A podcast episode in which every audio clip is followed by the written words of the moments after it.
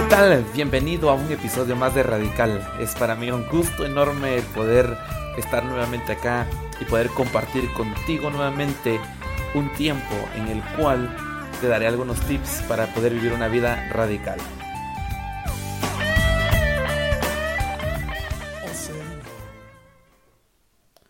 ¿Qué tal? Para mí es un gusto poder saludarte una semana más. Qué gusto poder estar acá nuevamente y gracias a todas las personas que han estado escuchando los episodios anteriores. Gracias a los amigos que me han escrito por medio de las redes y, me han comentado ahí acerca de los episodios. Pues es un gusto poder compartir con ustedes y el poder comentar algunas cosas interesantes que sé que nos pueden servir día a día en lo que hacemos, en lo que vivimos. Eh, que quizá algunas a mí me han servido, algunas personas también me han enseñado algunas de esas cosas y pues han sido eh, situaciones que me han ayudado a poder mejorar eh, cada día pues el estilo de vida y poder disfrutar, que yo creo que al final eso es lo que importa, que podamos disfrutar nuestra vida y que podamos todos los días pues levantarnos con nosotros mismos y estar felices de lo que somos, sonreír y, y saber que estamos haciendo bien las cosas, que estamos viviendo bien, que estamos disfrutando nuestra vida. Este, una de las preguntas que a veces a mí me ha gustado hacerle a, a personas ya de edad avanzada es preguntarles si se arrepienten de, de alguna cosa en su vida y pues muchos dicen que sí y, y, que realmente es de no haber hecho ciertos cambios en su vida que, que les hubieran permitido vivir de manera mucho mejor y que quizá aunque los hicieron de, de más adultos, de ya con más edad, pues pudieron haber vivido otras cosas. Y pues creo yo que es lo que hemos estado hablando en estos episodios, eh, un poquito acerca recapitulando de sabiduría, de tomar decisiones, de poder eh, emprender.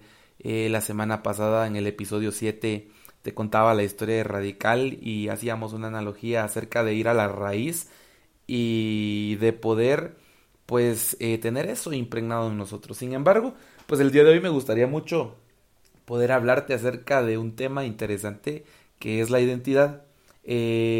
realmente eh, me he puesto a pensar mucho con respecto a hoy en día cómo es la identidad de las personas. Y la identidad es eso que nos define, lo que nosotros somos, lo que es nuestra esencia, de lo que hablábamos la semana pasada de, de la raíz. Y hoy en día estamos viviendo en, en una sociedad la cual se deja llevar mucho por lo que otros ven, sin embargo no es lo que vivimos. Eh, ¿Cómo te explico? Muchas personas, o muchos de nosotros quizá, eh, vivimos una vida de apariencias hoy en día. Y si hoy se puso de moda el poder andar con un zapato rojo y un zapato azul, queremos subirnos a ese tren de la moda. Y muchas veces quizá ni sabemos por qué lo estamos haciendo o de dónde viene. Quizás si se puso de moda una canción o hablar de alguien o qué sé yo, hacer quizá un reto, no sé, me recuerdo que hace un tiempo estuvo el, el, challenge de poder tirarse agua fría encima y la verdad es que para los que lo hicieron pues qué interesante, pero mucha gente solo lo hacía porque querían proyectar algo que todo mundo estaba proyectando. Sin embargo, quizá no era esa la identidad de ellos o quizá no era ese eh, el, el accionar que los definía. Y nosotros, pues hoy en día creo yo que nos hemos tomado la situación de dejarnos guiar mucho por lo que está a nuestro alrededor, por lo que las redes sociales dicen, por lo que otros proyectan en sus redes y quizá muchas veces no sea malo lo que otros proyectan. Sin embargo, queremos tener lo que otros tienen, incluso sin saber lo que ellos han tenido que pagar para poder llegar a ese punto. Y entonces empezamos con sueños grandes quizá y muchas veces quizá tomamos sueños que ni son los nuestros, sino que son los sueños de otros. Y quizá porque alguien decidió ser un youtuber y, logró despegar como youtuber, yo también creo que ese es mi sueño y mi identidad y que sé que por ahí va la cosa. Y resulta que nunca pasé de grabar dos videos porque luego me aburrí y me di cuenta que eso no era tan sencillo o que nadie me seguía o, qué sé yo, ¿verdad?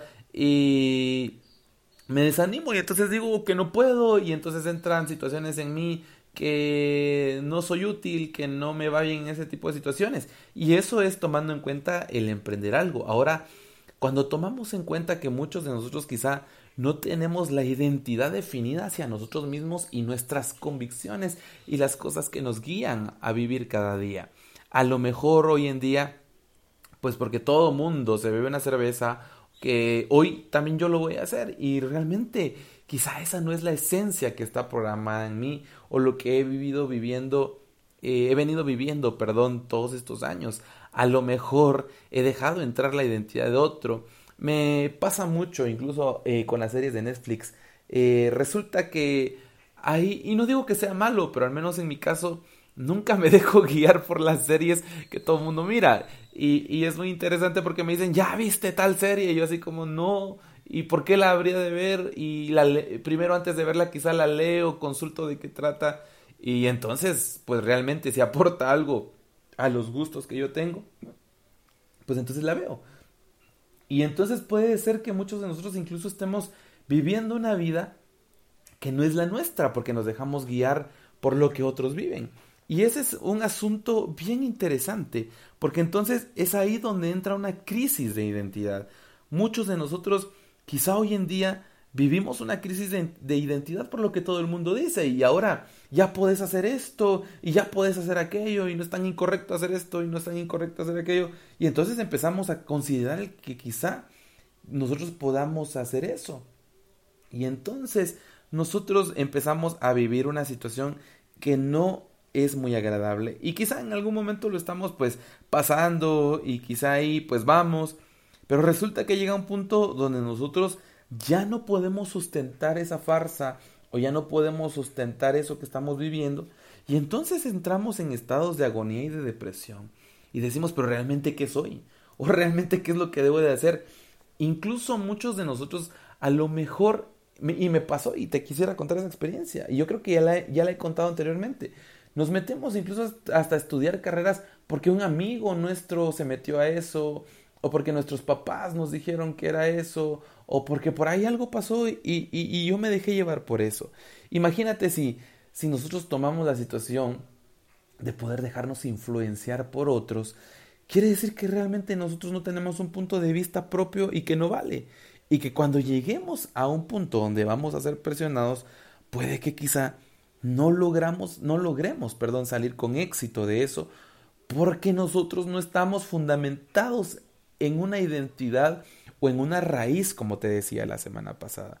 Realmente, pues hoy te quisiera hablar acerca de una identidad que es al menos la que yo he conocido durante muchos años y que a mí me ha funcionado bien interesante, porque hoy en día hasta quizá nos dejamos llevar por el estilo de vida del Capitán América y decir, wow, es que era una persona que era muy, muy culta y era muy correcta, entonces yo quiero ser como él. Recuerdo que hace un tiempo cuando salieron las películas de, Marvel y, especialmente cuando salieron las de Civil War, era así, no, pero yo soy el equipo de Team Iron Man, no, yo soy del equipo Team Capitán América. Y entonces como soy de, de, cada uno de los equipos, pues me comporto como es el equipo, como un Iron Man de una manera arrogante, como un Iron Man que sí, que era el que todo lo podía.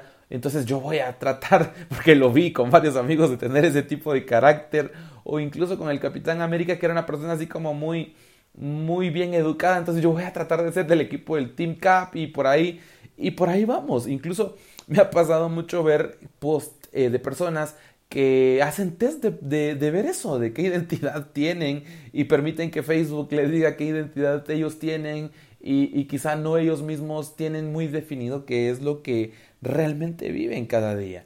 Y pues yo quisiera comentarte que hay una identidad que está hecha para que nosotros podamos vivir una vida completa, para que podamos vivir una vida muy buena, disfrutable, feliz. A lo mejor tú eres una persona que cada día finge estar feliz en tus redes sociales y sube las mejores fotos a Instagram y haces los posts más filosóficos en Twitter o en, en Facebook y muestras que vives la vida genial y que tienes muchas cosas o que vas a muchos lugares y a lo mejor lo vives, pero a lo mejor cuando llegas en la noche te preguntas, ¿y ahora qué hago con esto?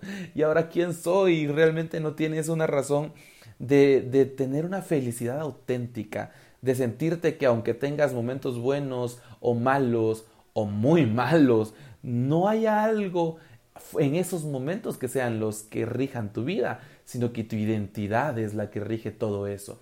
Y puede que aunque estés pasando un mal momento, entonces tú puedas decir, no, pero yo sé que en mí hay esto y, y, yo puedo sobresalir acerca de este momento que sé que no va a ser para siempre. Y pues quisiera comentarte que esa identidad realmente es la identidad de Jesús. Y es la identidad que realmente a mí muchos años me ha permitido vivir una vida muy buena, muy, muy genial, donde puedo llegar a la, a la noche y decir, wow, estoy contento, estoy muy bien, tomarme un tiempo para platicarlo y decir, Dios, gracias porque hoy quizá a lo mejor no fue el mejor de los días, pero, pero qué genial, puedo ver tu mano y sé que tú me tienes completo y sé que en mí hay algo especial. Y entonces realmente quisiera comentarte que la identidad de Jesús para las personas que hemos decidido optar tenerla en nuestra vida es algo que nos marca de por vida, es algo que nos permite ver el mundo quizá en una dimensión más grande de lo que realmente es. Quizá que nos permite muchas veces, aunque nos hagan algo malo, callar y decir, bueno, voy a dejar que esto tome su lugar y voy a reaccionar de una manera como debe de ser. Y entonces, la verdad eh, y entonces tú me dices, pero ¿qué es? ¿Qué es lo que hay en la mente de Cristo? ¿Qué es lo que realmente debería entonces ser eh, lo que debería de haber en mi vida? ¿Y qué es lo que me podría ayudar a poder todos los días llegar al final del día y no importa si fue algo bueno lo que viví o algo malo, no importa si ganó el Barcelona o no ganó, por ejemplo, no importa este, si quizá el día no salió totalmente como yo quería, porque mañana puedo tener una, una oportunidad nueva. Y entonces, ¿qué es la mente de Jesús? Y yo quisiera leerte, como siempre, en Filipenses 4, 8 y 9, qué es lo que caracteriza la mente de Cristo. Y aquí dice, en esto pensad, en todo lo que es verdadero, todo lo honesto, todo lo justo, todo lo puro, todo lo que es amable, todo lo que tiene un buen nombre. Si ya hay alguna virtud en eso y si se le puede dar alguna alabanza, en esto es lo que debemos de pensar. Y entonces, si te das cuenta, es un listado de un montón de situaciones que a nosotros nos ayudan a pensar. Debemos de aprender a ver lo bueno en cada situación que vivimos. Debemos de aprender a ser honestos en lo que vivimos cada día, en ser justos, eh, en ser puros, en ser amables con las personas. Y realmente, si nosotros empezamos a vivir todo ese tipo de situaciones y empezamos a darle lugar, eso te va a dar una identidad. Y permíteme decirte que si tú tomas en cuenta esos puntos y empiezas a vivirlos, a ser justo, a ser bueno, a pensar en, en cosas buenas, eh, ver lo que hay, lo que tiene virtud, Intenta hacer la prueba. Quizá no es tan sencillo, pero si intentamos hacerlo, intenta con una de ellas. Vas a ver cómo te vas a dar cuenta de que hay cosas que empiezan a venir tu vida y te vas a ir formando en eso. Déjame invitarte entonces a que tú puedas tener una identidad y qué mejor que tener la identidad de Cristo en tu vida. Y entonces serás ahí donde inicies un momento radical y una vida radical, una vida de raíz, la cual te va a llevar a los principios de sabiduría que hemos venido viendo. Y pues para mí en serio sería un gusto enorme poder eh, saber que tú vas a poder tomar en cuenta esas palabras y poder vivirlo. Te reto a que lo puedas hacer. Y que podamos llevar una vida radical y que podamos vivir una vida feliz. Y como siempre para mí es un gusto enorme haber podido compartir contigo una semana más este episodio. Y pues espero que nos podamos ver la próxima y oír más que todo la próxima semana y podamos estar siempre viviendo una vida radical. Que Dios te bendiga.